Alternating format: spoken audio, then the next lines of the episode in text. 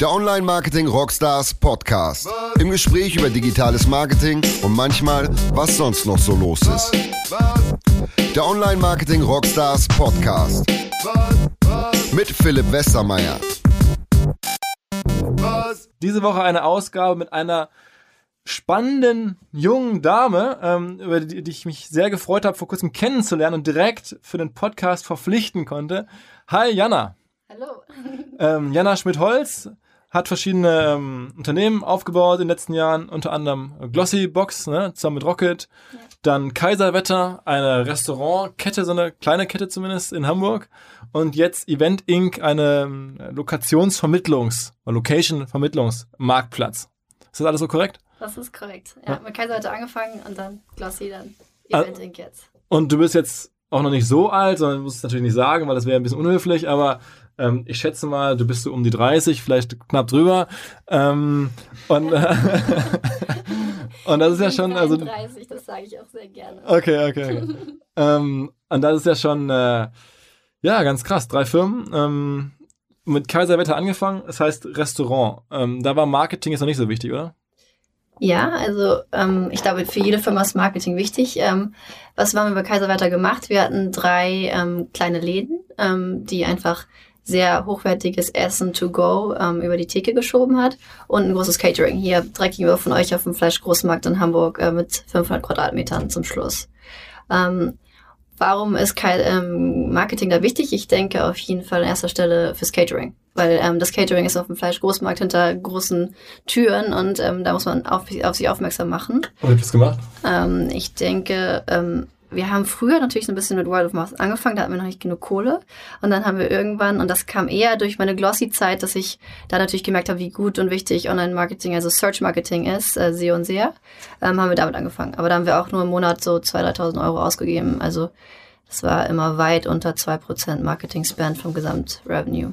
Und kriegt man denn wirklich über Search dann halt Leute, die dann neuen Catering-Dienstleister suchen? Das war also war, wäre schon skalierbar gewesen. Ja, absolut. Also ähm, gerade interessanterweise fand ich so im Vergleich zu Glossy oder, oder Eventing in Industrien, wo ähm, ja, Search noch nicht so bekannt ist als Marketingmaßnahme oder unter den anderen Mittelständlern quasi noch nicht so ähm, ja, weit durchdacht, ähm, ist man super schnell auf den ersten Plätzen. Und natürlich ähm, die anderen Catering-Betriebe in Hamburg hatten jetzt vielleicht nicht einen Gründer, der auch davor Glossy gemacht hat oder Online-Themen. Und deswegen konnten wir da recht schnell so auf die ersten Positionen kommen für die wichtigsten Keywords. Was, was, was hat man generell für ein Lied? Was wäre der Neukunde im Catering wert gewesen?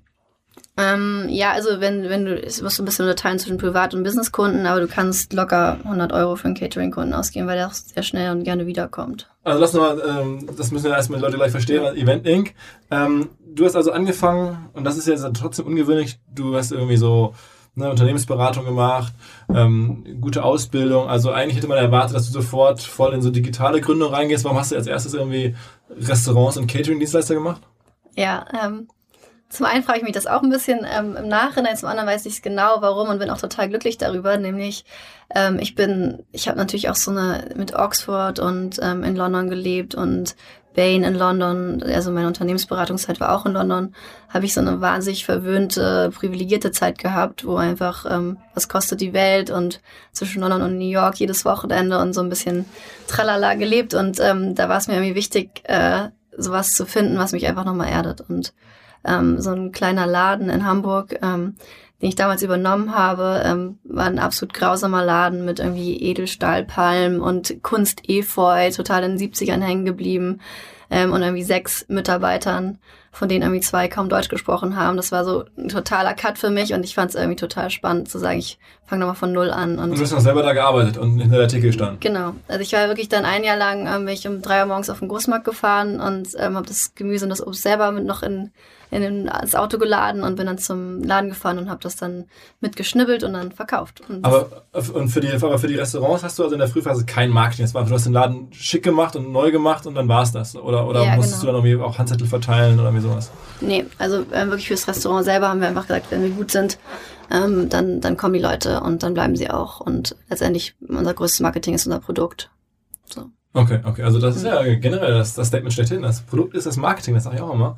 Aber im Bereich von Restaurants wahrscheinlich noch viel zwingender als, ähm, als woanders. Und dann bist du aber irgendwie sozusagen kompletter ähm, Change of Scenery, also so eine ganz andere Umgebung auf einmal zurückgegangen und hast dann dort mit denen Glossybox gemacht, einen so, so, wie sagt man dazu, Päckchen versenden mit Beauty-Proben drin. So, ähm. Das wichtigste Produkt, auf das die ganze Welt gewartet hat und um das die ganze Welt nicht leben könnte, nämlich eine kleine Box, ähm, in der ähm, fünf Kosmetikproben liegen, äh, wenn man sie auspackt und die aber nur 10 Euro im Abo kosten, aber der Wert der gesamten Box ist wahrscheinlich so 25, 30 Euro, weil die großen Kosmetikfirmen super gerne ihre neuen Produkte den, den Mädels zeigen und ähm, alle freuen sich. Okay. Und wie kam das zustande? Also wie, warum hast du gesagt, okay, das mache ich jetzt mal? Das war ja schon was ganz anderes. Oder ist ja vom Ganzen ne, richtig groß gedacht und digitales Mega-Skalierungsmodell und so. Warum? Ja, also nach ähm, Kaiserwetter war es schon so, dass ich dachte, das ist cool, das funktioniert, ich liebe es, Unternehmer zu sein und hatte dann so meine zwölf Mitarbeiter zum Zeitpunkt, aber ich habe merkt halt auch, dass ich super gern noch mehr lernen will und einfach in ein Umfeld gehen möchte, wo andere Leute mir nochmal ganz viel beibringen können und wo es alles ganz schnell geht und wo wir schneller skalieren können. Und deswegen habe ich dann nach Modellen gesucht und ähm, ein Modell in Staaten gefunden, das hieß Birchbox und das war damals super erfolgreich. Und natürlich ähm, Klon liegt uns ja in Deutschland sehr äh, von vom Ursprung her. Und ähm, so habe ich gesagt, das mache ich. Und habe es dann ehrlich gesagt mehreren ähm, VCs gepitcht und fand aber das Angebot von Rocket oder das mit Rocket zu machen am besten. Und dann sind wir da mit zwei anderen Gründen losgestartet. Und es ist ja dann auch recht groß geworden. Also ist ja richtig viel Geld investiert worden. Wie viel Geld ist da ungefähr eingeflossen? So Größenordnung? Ähm, also 50 waren freigestellt und ähm, wir haben nicht alles verbraucht, aber 50 Millionen sind nach ähm, anderthalb Jahren reingeflossen. Ist ja schon mal ein größeres Investment. ja, und wir waren auch irgendwie nach ähm, ja, anderthalb Jahren schon 250 Leute weltweit, hatten irgendwie 20 Länderoffices, also typisches Rocket, Atompilzartiges Wachstumsmodell. Das war die Hochzeit von Rocket eigentlich so, ne? also wo genau. das wirklich gerade so richtig da abging. Ja, also oh. wir sind parallel mit Wimdu gelaufen und war so die, genau die Zeit nach Groupon eigentlich. Und, und ähm, wie habt ihr da Marketing gemacht? Also auch Search hast du gerade schon ein bisschen durchblicken lassen. Was noch? Ja, das war lustig eigentlich, weil wir waren so die ersten, die ähm, hatten wir auch gar nicht so auf dem Schirm, aber was super gut funktioniert ähm, hat, war ähm, YouTube-Videos. Ähm, nämlich die ganzen Mädels, die die Boxen bekamen, haben diese Boxen dann ähm, im YouTube ähm, Unpacking-Video. Genau, genau, Unpacking-Video und haben halt tausende von äh, Hits dafür. Also das erste, Video, was wir ausgeschrieben haben, 60.000 Views. Und so hatten wir eigentlich immer einen super niedrigen Marketing-Spend, weil das einfach super gut über Influ Influencer-Marketing lief. Also, okay, was war jetzt, da, damals gab es da schon so richtige Influencer wie heute, so Instagram-Ladies und so, das, war das damals auch schon? Instagram gab es gleich zu dem Zeitpunkt noch gar nicht richtig, aber, ähm, oder zumindest hatten wir es nicht genutzt. Wir haben YouTube hauptsächlich genutzt. Aber es gab super viele YouTube-Bloggerinnen, die super happy waren, diese Boxen zu bekommen und die die dann einfach rausgesendet haben und das, da gab es einfach wahnsinnig viel Traffic drüber. Das heißt, ihr habt dir einfach ungefragt umsonst solche Kisten zugestellt? Ja, genau. Und dann mhm. haben wir noch ziemlich viel PR gemacht. Ähm, so ist auch ein schönes PR-Produkt, hat auch geklappt. Aber ich meine, das ist ja, ähm, also unsere Hörer können es nicht wissen, aber ich habe dir jetzt ja schon im Vorgespräch gesagt, was ich erstaunlich finde, ist, wo du gerade PR sagst, ähm, dass du jetzt äh, relativ noch wenig PR, finde ich, gemacht hast für das, was wahrscheinlich möglich wäre mit der Geschichte, junge Frau, ähm, also alle Nachrichtenfaktoren, unternehmerisch tätig, dabei erfolgreich, ähm, auch für unsere Hörer als kleiner Service ähm, sehr hübsch anzusehen. Also da wäre doch noch viel mehr gegangen. Ne? Jetzt bist du auch noch, das war damals noch nicht irgendwie Mutter. Das sind ja alle so Nachrichtenwertfaktoren. Man sagt, okay, wow, mhm. das wird einige Journalisten interessieren und auch einige Leser. Ähm, aber du hast es nie so dich jetzt als die glossy Frontfrau damals rausgestellt, aber bis heute eigentlich nicht. Warum eigentlich nicht? Ja, gute Frage. Also verschiedene Antworten wahrscheinlich. Bei Glossy ähm, war schon, ähm, haben wir einfach von Olli Samba, hat uns immer gesagt, PR, alles ablehnen, alles ablehnen. Das war so sein Ding, hat auch selber alles abgelehnt. Und dann haben wir einfach auch alles abgelehnt. Und das war eigentlich natürlich praktisch, weil man sich mehr auf das wirkliche Business konzentrieren konnte. Das war eigentlich bei ähm, Glossy so ein Learning, das wir von Olli Samba mitbekommen haben. Ähm, später Kaiserwetter war jetzt ja nicht so wahnsinnig, war Lokalpresse eher interessant. Ähm, was ich, ähm, wo ich mich tatsächlich so aktiv dagegen entschieden habe, war jetzt eine ähm, Anfrage als Jurorin bei der Höhle des Löwens aufzutreten. Mega krass gewesen, als wäre da gucken Millionen Leute zu, ne? Ja, wahrscheinlich. Und ist auch immer auf Bild.de. Aber du wolltest es nicht. ähm, nee, ich wollte es irgendwie nicht. Ähm, und ähm, 17 Drehtage ähm, in, in Köln und so weiter ist natürlich das eine, was einem, wo einfach Zeit verloren geht als Unternehmer.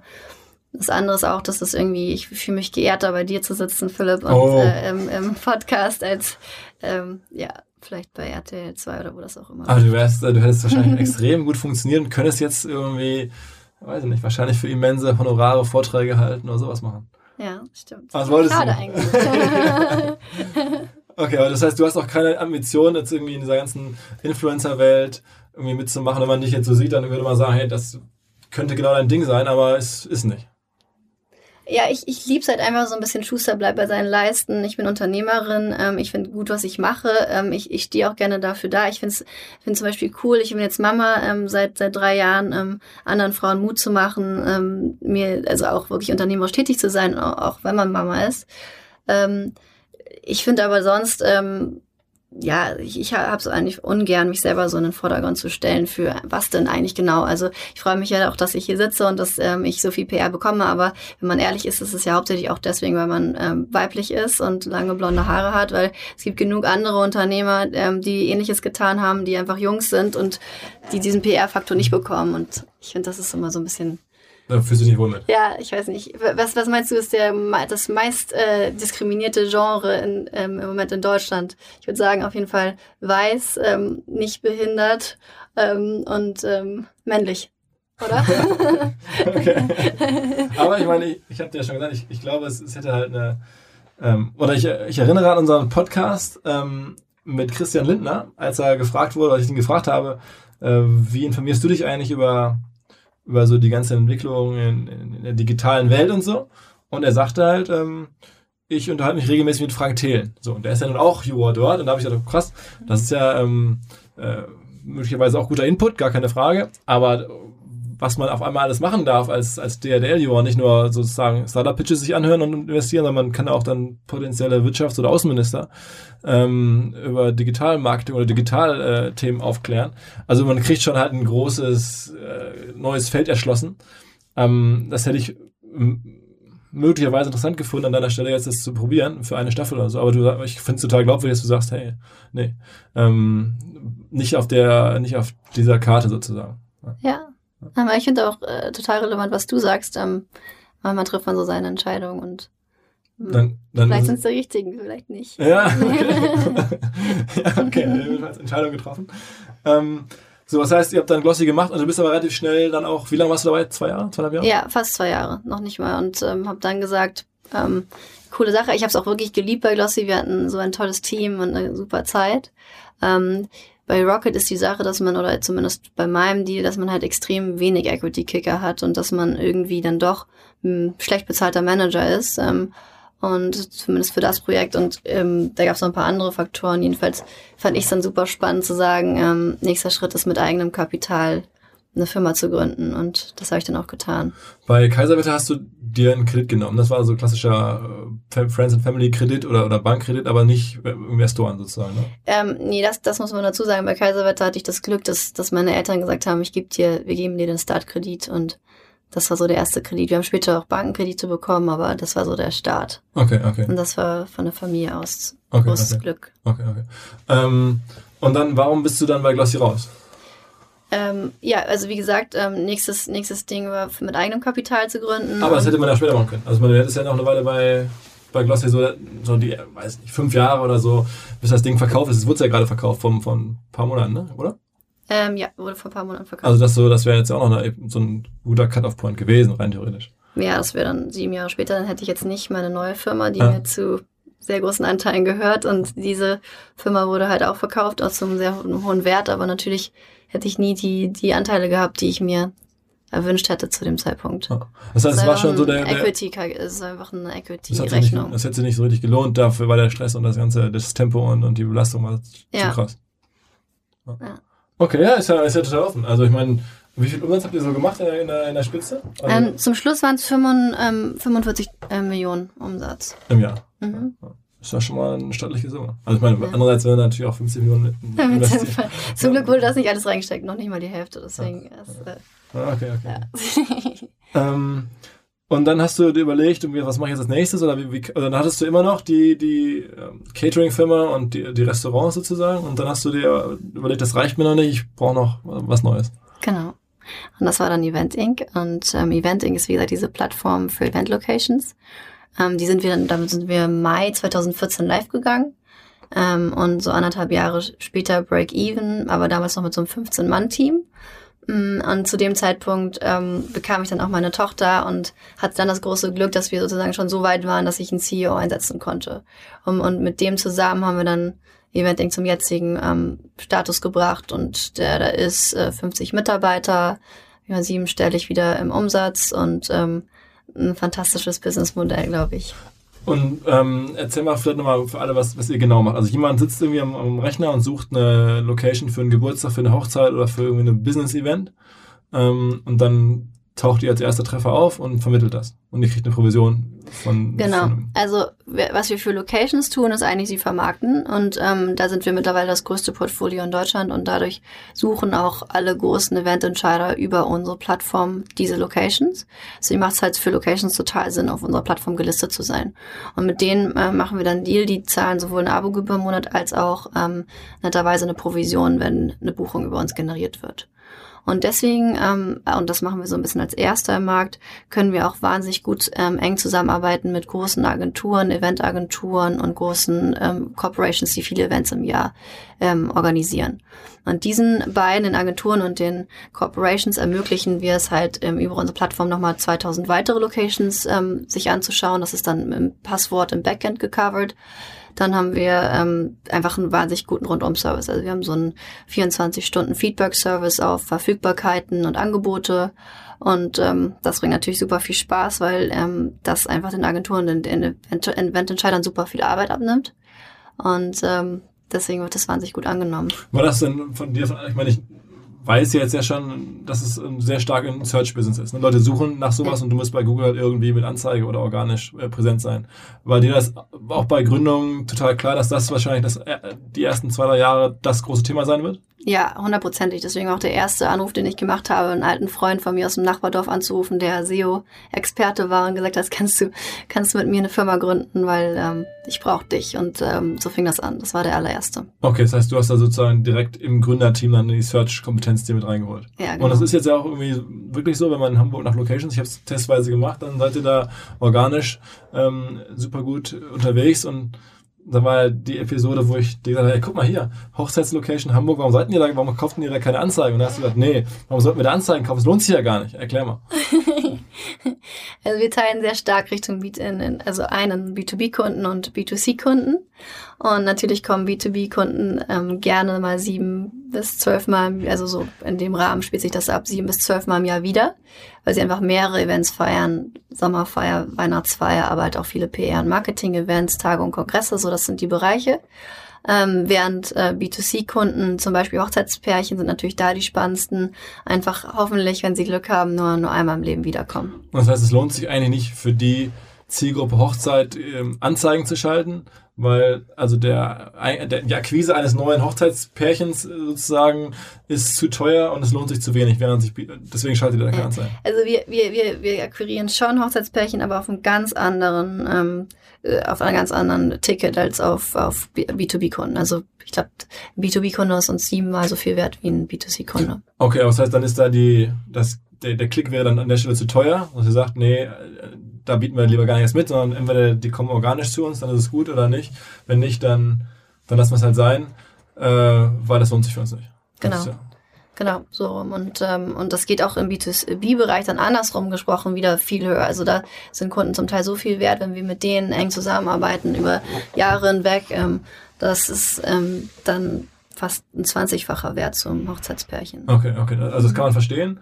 Ähm, und was macht man dann, wenn man jetzt, also da seid ihr jetzt in der Phase, wo ihr Search alles durchoptimiert habt, ist das Gefühl so, dass der Search-Kanal da jetzt sozusagen ein bisschen ausgelaugt ist? Ja, also wenn wir unterteilen in, in SEO und SEA, ähm, ich weiß nicht, fertig ist man ja nie irgendwo. Ähm, ich finde, wir haben im SEO super Arbeit geleistet, hatten da aber auch ein paar Themen, ähm, wo wir jetzt wieder ran mussten, unsere Webseite optimieren auf Mobile Search. Da gab es einen neuen Algorithmus-Change bei Google, der uns, der uns ein bisschen ins Gewicht gefallen ist. Da gab es viele Themen, die wir jetzt auch auf der Seite on-page nochmal anpassen mussten, ähm, wo wir merkten, da, da haben wir jetzt einfach Überholungsbedarf.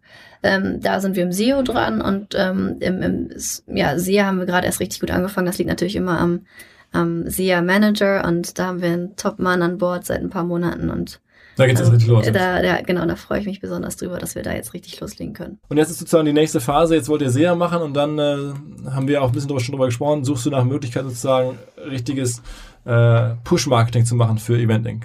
Genau, also dass wir sind natürlich traditionell groß geworden mit Pull-Marketing, das macht in unserem für unser Business Model auch sehr viel Sinn. Da gibt es noch mehr ähm, als Search? Also jetzt haben wir nur was Search Ja, also wir, wir, haben natürlich Newsletter, die wir ähm, wöchentlich rausschicken, mittlerweile drei auch in ganz verschiedene Zielgruppen. Ähm, und ähm, das ist so das nächste, was wir gemacht haben. Jetzt im, im Push haben wir wirklich super wenig gemacht, also fast bis gar nichts. Und da bin ich natürlich gespannt und das ist immer natürlich mein Lieblingsgesprächspartner, um zu überlegen, was man da alles äh, noch auf die Beine stellen kann. Aber ähm, das heißt, das Business ist mehr oder weniger jetzt 40 Leute oder 50 Leute groß und das ist aber komplett Google-basiert. Ne? Das heißt, du kaufst dir alle Umsatz über Google irgendwie ein, entweder organisch oder, oder über Anzeigen, korrekt?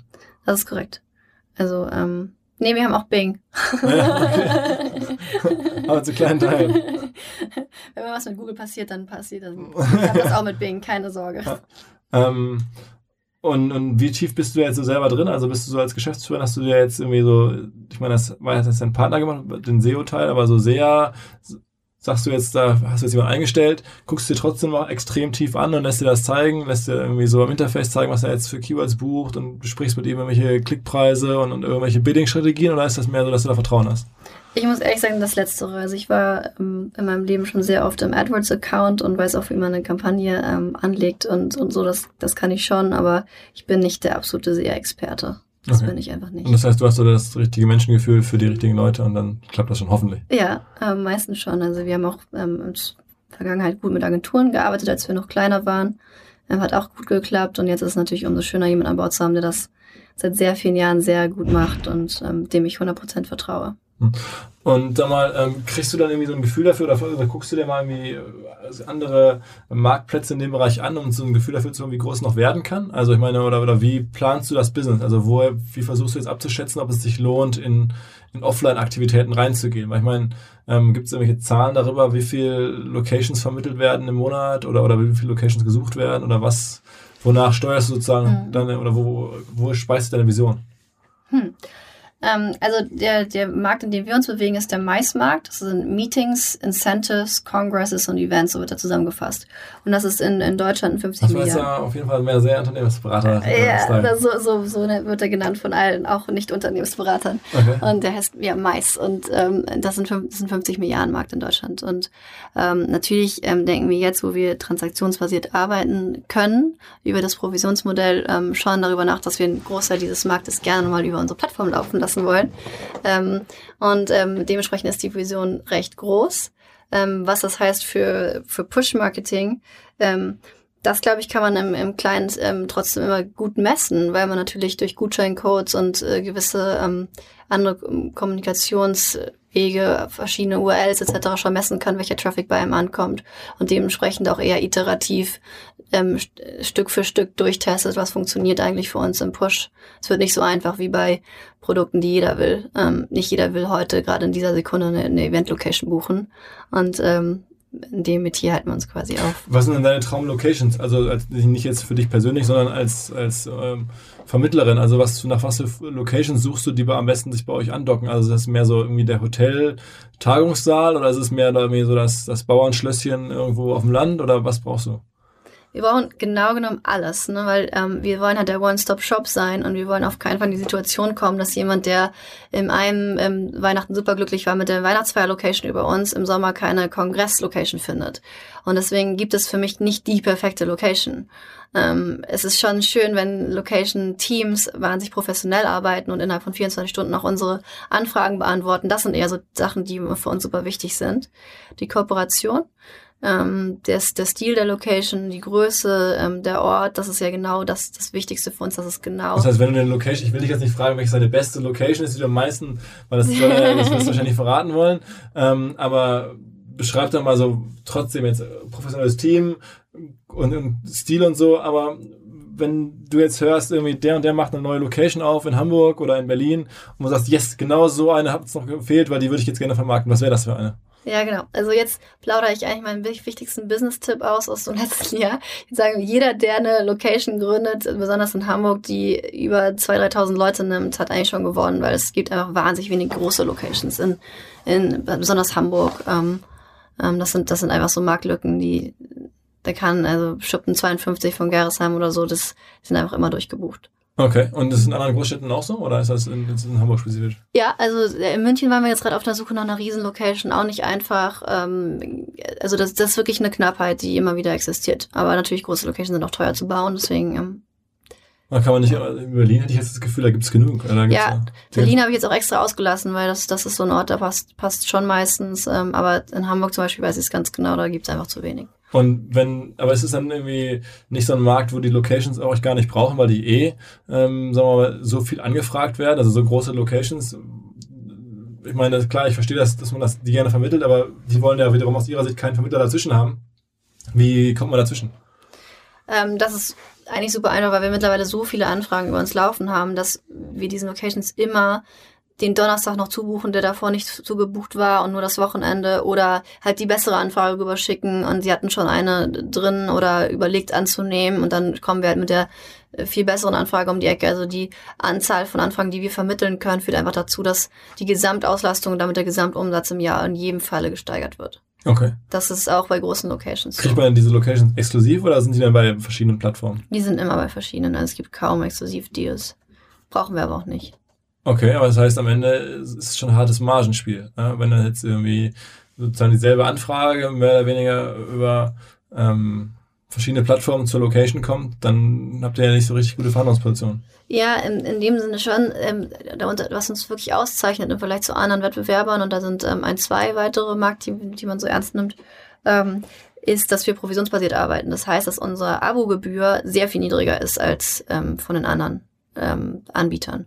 Und so kann natürlich jede Event-Location für sich rechtfertigen, okay, wir gehen mit einem viel kleineren Abo rein und erst, wenn wir wirklich gemeinsam erfolgreich sind, zahlen wir. Und das kommt eigentlich sehr gut an. Und deswegen haben wir auch mit Abstand das größte und auch ähm, ähm, ja, verschiedenste Portfolio, also mit verschiedensten Event-Locations bei uns gelistet. Eine kleine Bar zum Beispiel sagt sich natürlich, ich zahle gern 10% Provision, aber ich kann jetzt nicht 1800 Euro Abo zahlen im Jahr. Mhm. Und deswegen ist das Provisionsmodell eigentlich das ähm, freundlichere für ähm, auch besonders kleine Locations. Wer sind denn sozusagen die klassischen Anbieter, die es jetzt schon gibt in dem Markt? Weil ihr habt den Markt ja nicht neu erfunden. Das, da gab es ja schon, glaube ich, vor Eventing. Ich habe es jetzt nicht genau äh, damals ja. schon gar nicht, aber beschreibt mal so ein bisschen den Markt. Ja, also wenn wir den deutschen Markt beschreiben, ähm, als, als, als wir noch gar nicht da waren, gab es eins, ähm, eine Plattform, die da, hieß damals Location Portal, heißt heute Philo. Ähm, das ist so der, der Hauptkonkurrent, ähm, der nur auf Abo-Basis arbeitet. Ähm, dann ähm, gibt es noch Eventsofa, recht, recht klein im Vergleich zu uns und ähm, ich würde schon sagen, dass wir mittlerweile seit zwei Jahren Marktführer sind in dem, im deutschen Markt. Wirklich? Ja, auch in Österreich und in der Schweiz fassen wir langsam Fuß. Ähm, international finde ich spannend zu beobachten in den Staaten Splacer. Das ist eine Plattform, die nur provisionsbasiert arbeitet und in der UK Hirespace. Ähm, das sind so ähm, zwei, die ich auch noch ganz gerne beobachte, aber die nur provisionsbasiert arbeiten, ohne Abogebühr. Und wie groß seid ihr jetzt, mitarbeitermäßig? 50 Mitarbeiter. 50 Leute und du hast, also ich, ähm, äh, Disclaimer, wir haben uns kennengelernt letzte Woche da, ähm, war ich bei euch im Büro, da hast du, habe ich dich gesucht und da hast du gerade so einen Durchbruch in der Wand und du warst sozusagen in, in, hinter so einer Wand da so, durch so ein Loch durchgelaufen und hast dann erzählt, dass ihr jetzt diese Wand niederreißen wollt äh, und das Büro erweitert auf jetzt irgendwie bis zu 150 Leute oder so? Naja, also wir haben erstmal diesen Wanddurchbruch gemacht, genau, ähm, und ähm, haben auf 500 Quadratmeter erweitert ähm, und haben jetzt erstmal dieselbe Mitarbeiterzahl über diese 500 verteilt und sind immer noch 50, ähm, versuchen aber natürlich in diesen Räumlichkeiten jetzt noch ähm, stark zu wachsen. Und das ist aber auch ein Teil sozusagen Sales, also das ist dann, sagen wir mal, so eine Art Callcenter-Business gehört auch dazu, ne? Ja, genau. Also die, ähm, Richtung Locations ähm, haben wir klassischen ähm, Direktvertrieb ähm, und, und haben da zwölf Mann sitzen, die tagtäglich ähm, mit den Locations telefonieren. Und dann haben wir natürlich unser Beratungsservice noch, ähm, das ich gerade beschrieb. Also da rufen eher die Agenturen an und die großen Firmen und sagen halt, hey, ich so feiere meine neue Weihnachtsfeier jetzt ähm, in anderthalb Jahren. Geht also eine wahnsinnig große Vorlaufzeit auf Event. Ähm, was machen wir? Welche Locations könnt ihr empfehlen? Und dann für die haben wir sogar ein eigenes Backend gebaut, in dem sie dann ähm, diese ganzen Locations sich anschauen können und entscheiden können, wo ich für welche Locations sie Angebote wollen. Okay, das heißt, das ist dann schon auch wirklich Offline-Business am Ende. Ne? Also das ist jetzt so, das Business ist irgendwo digital, aber es hat schon auch eine sehr starke Offline-Komponente. Ne? Es hat eine Beratungskomponente auf jeden Fall und die wollen wir auch nicht ähm, wollen wir auch nicht ähm, digitalisieren, weil da glauben wir daran, dass es einfach wahnsinnig schön ist, einen direkten Ansprechpartner zu haben als, als Großkunde. Und ist es nicht auch so, dass, also meine Sorge bei so, am Ende so Lead- oder Provisionsvermittlungsbusiness ist, ist, dass man irgendwie ausgebotet wird, dass da irgendwie jemand sich bei euch auf der Plattform alles anguckt und dann sieht, ah, okay, ganz geile Locations, jetzt rufe ich mal bei der Location direkt an. Ähm, und dann kriegt ihr ja keine äh, Provision. Dann seid ihr sozusagen nicht der Vermittler oder zumindest nicht spürbar oder, oder, oder messbar. Ähm, ist das ein Problem? Absolut. Also das ist so das, das Hauptproblem, das Airbnb in den Startzeiten ja auch immer hatte. Ne? Wie schaffen wir es, dass die Leute nicht abspringen und hintenrum anfragen? Ähm, auch das ist bei uns ein Problem. Wir haben ähm, ehrlich gesagt zwei Lösungen dafür. Die wichtigste ist eigentlich, dass wir, dadurch, dass wir direkten Kontakt zu unseren B2B-Kunden haben, den ich gerade so ein bisschen beschrieb, aber auch den direkten direkte Ansprache, ähm, führt es dann natürlich dazu, dass die uns immer erzählen, wo, wo sie gebucht haben. Und damit schließen sie auch ab bei uns, dass es einfach kaum noch möglich ist für eine Location zu sagen, nee, das, die Buchung haben wir nicht angenommen. Und darüber ähm, schaffen wir es natürlich schon Transparenz. Ähm, also über Nähe. Hm, genau. Und der zweite Weg? Der äh, zweite Weg ist ähm, recht manuell. Ähm, wir testen mal ähm, mit Cold Call Anrufen an die Kunden, ähm, äh, wo könnte was äh, nicht gesehen worden sein. Und so kann man so ein bisschen, wir haben ja, wie gesagt, 3000 Locations, ähm, die Abo-Zahlen, nochmal zwei, 2000 weitere im Backend. Ähm, da kann man schon ganz gut mit ein paar Anrufen rausfinden, wer so die Pappenheimer sind, die wir dann womöglich auch von der Seite kicken müssen. Okay. So, also so einfach rein manuell. Ja, genau, mal Mystery shoppen und äh, die schwarzen Schafe aussortieren. Aber das gibt's. Also dass da auch Locations sagen, versuche ich jetzt die Provision zu sparen. Ja, da haben wir einen oder anderen schon mal kennengelernt, auf jeden Fall, ja. Okay. Das sind aber keine, also, ähm, wissen, ist denn dieser Location-Markt so, dass meistens, sagen wir mal, wenn ihr einen neuen Kunden habt, liefert ihr direkt 10 oder 20 Locations oder ist es wirklich so, eine Person gehört eine Location, sehr kleinteilig? Ähm, wie muss man sich das vorstellen? Ähm, also es gibt schon Location-Konglomerate. Ähm, Beispiele sind zum Beispiel Kofler oder Käfer oder so, die haben viele eigene ähm, Locations auch deutschlandweit. Das ist, gibt es auch im Markt. Das sind immer so pro Stadt zwischen 5 und 15 größere Player. Und dann ähm, finden wir uns auch super schnell dann wieder in so einer One-Man-Show-Location wieder. Also das ist, die Großteil des Marktes sind wirklich Einzellocations. Okay, okay. Das heißt aber, diese ganzen Koflers und Käfers, ähm, wenn du die triffst, dann sind die eher genervt, dass es euch gibt oder sind die dann happy, dass es dich gibt? Die sind ähm, sehr happy, dass es uns gibt, weil wir deren Locations besser vermarkten können. Okay. Absolut. Also. Und eines Tages wollen die euch dann, wollen die dann die Firma abkaufen? Weiß ich nicht, wenn sie es dann noch können. ähm, ja, ähm, also das, sie sind wirklich happy und ähm, das sieht man auch an unserer Retention Rate. Also es gibt kaum Locations, die bei uns abspringen. Ähm, alle eigentlich erneuern das Abo. Und das ähm, seit Mai 2014. Also es ist schon eine ganz gute. Da das glaube ich auch wirklich, ähm, du kannst heutzutage keine schlechten Produkte mehr verkaufen. Du musst einfach gut sein und wenn du gut bist, dann hast du einen hohen Net Promoter Score und dann ähm, dann also das ist ja meine These von der Keynote, die du dir angeguckt hast, Gott sei Dank. Ja. Ja, also ihr solltet es mal Da, da sind wir ähm, einer Meinung, auf jeden Fall. Okay. Ähm, das heißt also nächste Schritte, mein Tipp war ja, zu, zu uh, Outbrain und so hinzugehen und zu sagen, guck mal, ob du über Content und so das, das, das größte, also das kann man ja hier den Hörern verraten, ne? das ist ja jetzt keine Catering oder keine, keine Location-Vermittlung Unternehmer dabei. Mhm. Ähm, was hast du noch so überlegt, wie man das größer bekommen kann über Search hinaus?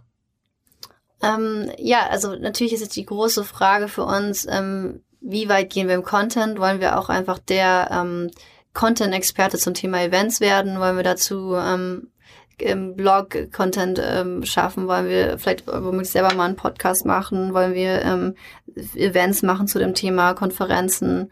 Ähm, oder sind wir einfach die kleine Nerdbutze, die einfach ähm, lieb Location Results oder äh, Location Recherche für die Kunden macht?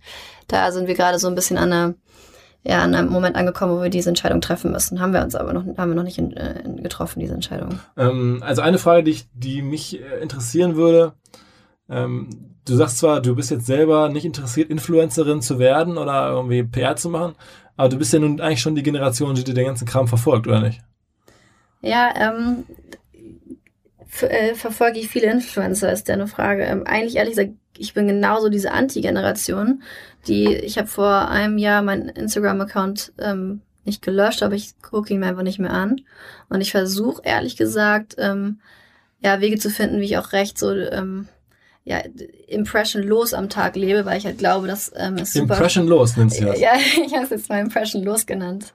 Einfach ähm, wenig ähm, ja, so vollgestopft werde von Informationen, die mein Gehirn vielleicht nicht verarbeiten kann, wenn ich mich gerade auf eine Sache fokussieren möchte. Also ich glaube sehr stark an dieses diese Chaos-Theorie, das ähm, ist auch Teil von, vom äh, Peak-Performance-Theorie, dass wenn man ähm, jeden Tag in, Universum nur eine Message gibt, nämlich ich möchte das machen und das erreichen ähm, und sich nur auf diese eine Sache fokussiert, dass man dann am schnellsten dorthin kommt. Wenn man aber jeden Tag irgendwie noch mit tausend anderen Impressions von Instagram und äh, Bild.de und Facebook und sowas vollgestopft wird, dann kann es sein, dass man einfach seinen Kurs verliert und nicht klar genug denken kann für die Themen, die wirklich wichtig sind im Leben. Weil ich glaube manchmal, ich weniger ist mehr und Deswegen bist du jetzt gar nicht mehr bei Instagram irgendwie äh, weder aktiv noch passiv. Nicht, ja, weder aktiv noch passiv bei Instagram ganz entschieden, weil ich einfach denke, es kann mich auch einfach, es kann mir, Instagram ist ja auch eine wahnsinnig extrovertierte Geschichte. Viele Leute wollen einfach nicht sich nur selber präsentieren auf Instagram, haben überhaupt nichts zu sagen. Und dann den dauernden Vergleich anzustellen, okay, jeder präsentiert sich natürlich nur im besten Moment seines Lebens. Ähm, muss ich mir das jetzt jeden Tag anschauen. Ähm, vielleicht habe ich anderes zu tun. Okay, ja. okay, okay. Ähm, ja, es ist ja eine, ich bin auch hier anderes gewohnt. Wir hatten, ja schon, wir hatten ja schon Leute, die waren sehr aktiv auf Instagram. Ja, also ich, vielleicht verpasse ich auch was, ähm, lerne mich eines Besseren. Ähm, ich, ich kann mir auch vorstellen, dass ich dies oder das verpasse. Ähm, aber ich, ich bin sehr glücklich darüber, irgendwie so ein bisschen mein, meine kleine Welt aufrechtzuerhalten, ohne viel abgelenkt zu werden. Wie kriegst du das trotzdem jetzt hin? Also du hast irgendwie Influencer-Kram, das blendest du alles aus. Ähm, du konsumierst Nachrichten nur sehr selektiv. Dann wäre die Frage A, wie denn? Mhm. Ähm, und B, gibt es irgendwelche anderen Software oder irgendwelche Tools, die dir so ein bisschen bei deiner Alltagsgestaltung helfen? Ähm, denn gerade mit Kind und Job und so ist es jetzt nicht ganz so einfach. Ja, also ähm, wie hole ich mir die, die News? Ähm, also an allererster Stelle mein großer Frevel, ich liebe Bild.de, total schlimm, aber das steht immer als erstes. und, ähm, danach wird es aber besser. Also ich dann, ich liebe es, äh, Spiegel.de lese ich gern, New York Times lese ich gern. Ähm, ich bin auch so ein bisschen so ein Champagne Socialist, also ähm, Guardian ist auch ein bisschen meine Ecke und ähm, dann ähm, bin ich super schnell dann schon bei TED.com oder Wait But Why, also so gewisse ah, Blogs. Cool. Tim Urban, nächstes Jahr bei uns auf der großen Bühne. Wait But Why, für alle, die es noch nicht kennen. äh, Tim Urban, wir haben ihn nächstes, nächstes äh, Jahr in, in Hamburg. Ja, sehr cool. Ja, wusstest du, haben wir noch gar nicht veröffentlicht. Ja, so, eh. ähm, okay, und irgendwie Tools? Ja, Tools, ähm, Meinst du jetzt eher so Software-Tools? Ja, genau. Ähm, also ist eure ganze Firma wahrscheinlich auch in einer riesengroßen WhatsApp-Gruppe, so wie uns? Nee, ehrlich gesagt nicht. Also wir haben aber super viele, in der Firma haben wir super viele Tools. Also Confluence ist unser, unser Team-Tool. Ähm, dann arbeiten wir eigentlich so in der Google-Welt, ähm, was, was Mail und Calendar und sowas angeht. Ähm, dann Asana machen wir unsere, unsere To-Dos. Alle ähm, Ja, so, das sind unsere Das heißt, du bist auch kein großer WhatsApp oder doch, ähm, ich liebe WhatsApp. Aber die Firma wird darüber nicht gesteuert. Die Firma wird darüber bisher nicht gesteuert, nein. Okay, okay. Jetzt sollte man das tun? Ähm, wir machen das ganz stark. Wir haben eine riesige WhatsApp-Gruppe hier und die funktioniert ganz gut. Aber ist auch, glaube ich, die Frage, was ihr für verschiedene Profile vom Alter her, von einer, keine Ahnung, von, von, bei uns ist alles sehr, würde ich mal sagen, homogen, dass die Leute darauf dass das für alle passt. Ich weiß nicht, ob das bei allen Filmen auch so ist. Bei uns ist es so, dass bislang hat sich zumindest keiner da hat gegen gesträubt, am Sonntag noch irgendwelche komischen Witze manchmal reingepusht zu bekommen von irgendwelchen anderen Kollegen. Ähm, das funktioniert irgendwie ganz gut. So, zwei Fragen noch zum Abschluss. Äh, Frage Nummer eins, ich muss sie natürlich stellen. Ich bin großer Medienfan und habe mich schon äh, erzählt, ich habe bei Guna angefangen und ähm, guck natürlich, was machen Menschen in Medien. Und da ist mir natürlich auch dein Vater nicht entgangen, der nun wirklich eine für mich beeindruckende, vorbildliche Medienkarriere gemacht hat. Warum hattest du eigentlich keinen Bock auf so den typischen Medienkarriereweg? Also dein Vater, muss man sagen, war irgendwie zuletzt CEO von Sony in äh, New York und beim Stern, Herausgeber und Chefredakteur und hat irgendwie ähm, bei Bertelsmann viel gemacht. Also insofern jemand, der in Medien präsent ist. Aber er hat dich nicht so für das Thema anfixen können Doch, ehrlich gesagt ähm, habe ich das geliebt, das, was mein Vater gemacht hat und habe es immer wunderschön mit zu begleiten, vom Journalismus irgendwie in die Musikwelt, über die Fernsehwelt war ja auch noch unterwegs. Ich habe so viel lernen dürfen in der Zeit und so viel sehen dürfen und am wichtigsten natürlich mit 16 nach New York mitkommen und irgendwie Praktikum beim Record-Label machen und ähm, das war das war wunderbar. Warum habe ich keine Karriere in der Medienwelt gemacht? Ähm, ich kann es ehrlich gesagt nicht sagen. Ich habe damals ähm, die erste Firma gegründet und dann ähm, gab es kein Zurück mehr vom Unternehmertum und ähm, habe einfach noch kein Modell gefunden in der Medienwelt, das mich so angefixt hat. Ähm, das ist der einzige Grund. Sonst hätte ich auch super Lust, in dem, in dem Bereich was zu machen. Ähm, okay, wie gesagt, man muss sagen, also ich weiß noch, meine Generation, als ich an der Uni war, da war es halt so irgendwie schon auch Berufsziel irgendwie, wenn man Medienkarriere machen wollte, so, das war vorbildlich. Ähm, und ich hätte gedacht, dass du als Tochter das vielleicht noch, dich das auch noch dir auch so gegangen wäre. Aber gut, ähm, was hast du sonst vor? Jetzt machst du die nächsten 20 Jahre Event Inc. Ist das so jetzt das Business, ähm, mit dem du jetzt alt wirst? Ähm, du hast ja erzählt, keine Investoren, es gehört dir zu ganz großen Teilen. Wem gehört es noch? Dein Geschäftspartner? Mit, mit, äh, mit Gründern, ja. Aber. Keine ähm, externen Investoren bisher. Ähm, und du hast die mehrheitlichen Anteile? Ja. Ähm, also bist du jetzt damit alt oder, oder was kommt noch so? Also Eventing muss auf jeden Fall richtig groß werden und ähm, das äh, erhoffe ich mir zumindest und werde die nächsten Jahre auch stark daran arbeiten und das ist auch mein ähm, hundertprozentiger ähm, Fokus in diesen Jahren. Ähm, so der große Traum ganz zum Schluss wäre nochmal eine Purpose Company zu gründen, die so ein bisschen ähm, mehr sinnstiftend ist für die Gesellschaft. Ähm, Event Locations zu finden, finde ich ähm, sehr sinnstiftend auch äh, in gewissen Lebenssituationen. ähm, und hoffe, dass ich dann ähm, zum Thema Nachhaltigkeit ähm, und solchen Themen noch ein bisschen was beitragen kann. Okay, das heißt nochmal eine, eine, eine rein Non-Profit-Firma gründen. Äh, muss gar nicht ähm, Non-Profit sein. Es muss einfach äh, für mich das, mir das Gefühl geben, dass jeden Tag, in dem ich, ich, wo ich arbeite, in diese Firma stecke, die Welt ein kleines bisschen ein besserer Ort wird so diese ganz verträumte ähm, das so Charity-Modell, du möchtest Charity-Lady werden eines Tages.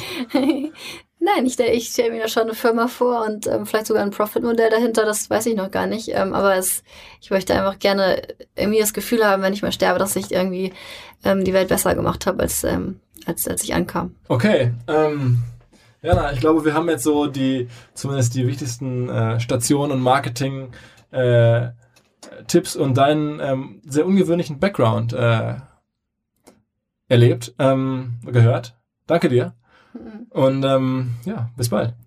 Vielen Dank dir, Philipp.